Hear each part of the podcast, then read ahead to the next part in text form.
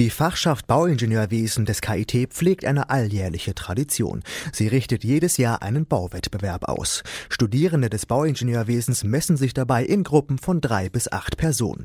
Diesmal ging es darum, ein Dachtragwerk aus Holz und Stahl zu konstruieren.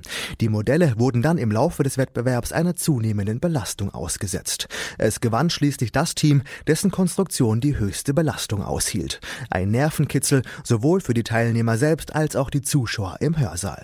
Die Radio KIT-Reporter Antoine Kaiser und Frank Winkler waren vor Ort und haben mitgefiebert. Also ich erzähle erstmal ein bisschen zum Design was.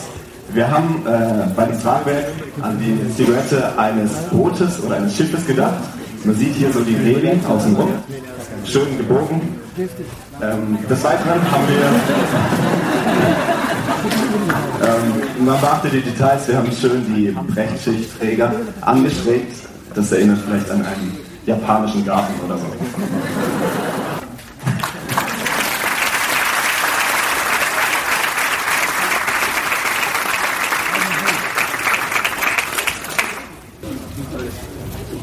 Stark durchgebogen. Verbindungen versagen, Holz spaltet auf. Konstruktion schreit vor Schmerz.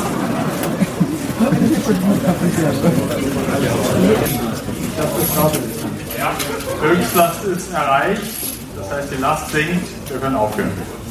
Nicht schlecht, finde ich, über 6 Kilonewton.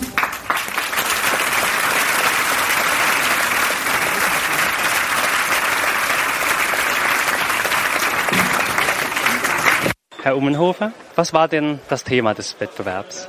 Thema des Wettbewerbs war der Bau eines weitgespannten Dachtragwerks zur Überdachung einer Sportstätte. Herr Professor Blas, was war das Ziel des Wettbewerbs? Das Ziel des Wettbewerbs war, mit zwei unterschiedlichen Baustoffen, Stahl und Holz, eine Tragkonstruktion oder eine Dachkonstruktion zu entwerfen und zu bauen, die möglichst hohe Lasten aushält und die möglichst steif ist und die auch noch möglichst gut aussieht. Wie wurde eigentlich die Vergleichbarkeit der Modelle gewährleistet, Herr Ummenhofer? Ja, wir hatten ja eindeutige Vorgaben bezüglich äh, der Abmessung. Jeder äh, Teilnehmer bzw. jede Gruppe hatte entsprechend ein Kit, den wir vorbereitet hatten. Nichts anderes durfte verwendet werden. Und dann hatten wir äh, nachher die, die Lastverformungsmessungen, die äh, die Performance aus dem Tragbereich äh, ermittelt haben. Wie wurde eigentlich die Belastung der Modelle erprobt? Herr Blass, können Sie mir dazu eine Antwort geben? Es wurde mit einem hydraulischen Kolben eine Last über eine Verteilerplatte aufgebracht. Damit hat man versucht, eine Schneelast auf einem Dach zu simulieren, um eine möglichst hohe, gleichmäßig verteilte Last auf das Dach aufzubringen. Wie verfolgt er eigentlich letzten Endes die Bewertung? Also man hat ja gesehen, es gab da eine recht komplizierte Formel. Könnten Sie die mir erklären, Herr Ummenhofer? Ja, diese Formel ermittelt sich zum einen aus der maximal erreichten Last, die wir Traglast nennen, aus äh, der Steifigkeit des Systems, das heißt, wie stark es sich unter dieser Last durchgebogen hat und äh, dann eben aus der Publikumsbewertung, die damit einging. Da haben wir so einen Performance-Index draus errechnet. Wie sahen eigentlich die Preise für die Gruppen aus, Herr Ummenhofer? Ja, wir hatten äh, verschiedene Preise für alle Gruppen. Alle haben Preise bekommen.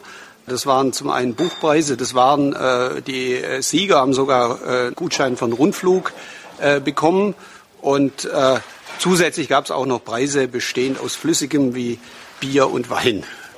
Vielen Dank für das Interview. Die Siegergruppe verriet auch das Geheimnis ihres Erfolges. Herzlichen Glückwunsch an die Gruppe 12. Ihr habt euch letzten Endes aus 15 anderen Modellen durchgesetzt. Stellt euch erstmal vor, wie heißt ihr eigentlich? Hallo, ich bin Clemens Kaiser. Ich bin der Matthias Müller. Jonas Link. Johannes Schneider. Außerdem waren noch zwei weitere Gruppenmitglieder dabei, die jetzt hier bei der Präsentation zeitlich verhindert waren. Das wäre einmal der Henrik Sand und einmal der Camilo Bueno. Was war denn letzten Endes ausschlaggebend für euren Sieg? Dazu kann uns Matthias etwas sagen. wir haben uns halt gedacht, verwenden wir alles am besten, darum haben wir halt relativ dicke Balken benutzt und wir haben uns auch, aber generell haben wir es relativ simpel gehalten und ich denke, das war gerade der entscheidende Ausschlag für den Erfolg. Ja, und es hat sich ausgezahlt, wie man sieht. Ja, jetzt mal die Frage in, an die Zukunft. Werdet ihr nächstes Jahr bei dem Wettbewerb auch nochmal dabei sein? Prinzipiell haben wir schon sehr große Lust, wieder teilzunehmen. Aber wir müssen uns erstmal das Thema anschauen. Wenn es uns gefällt, werden wir auf jeden Fall wieder teilnehmen und natürlich die Titelverteidigung versuchen. Die Statik in den Modellen fand ihre spiegelbildliche Entsprechung in der Stimmung der Zuschauer. Beide, Material und Mensch, waren bis zum Zerbersten gespannt. Es war lehrreich, es war witzig. Einen Einblick hierzu verschaffen die Zuschauer. Wie findet ihr den Wettbewerb?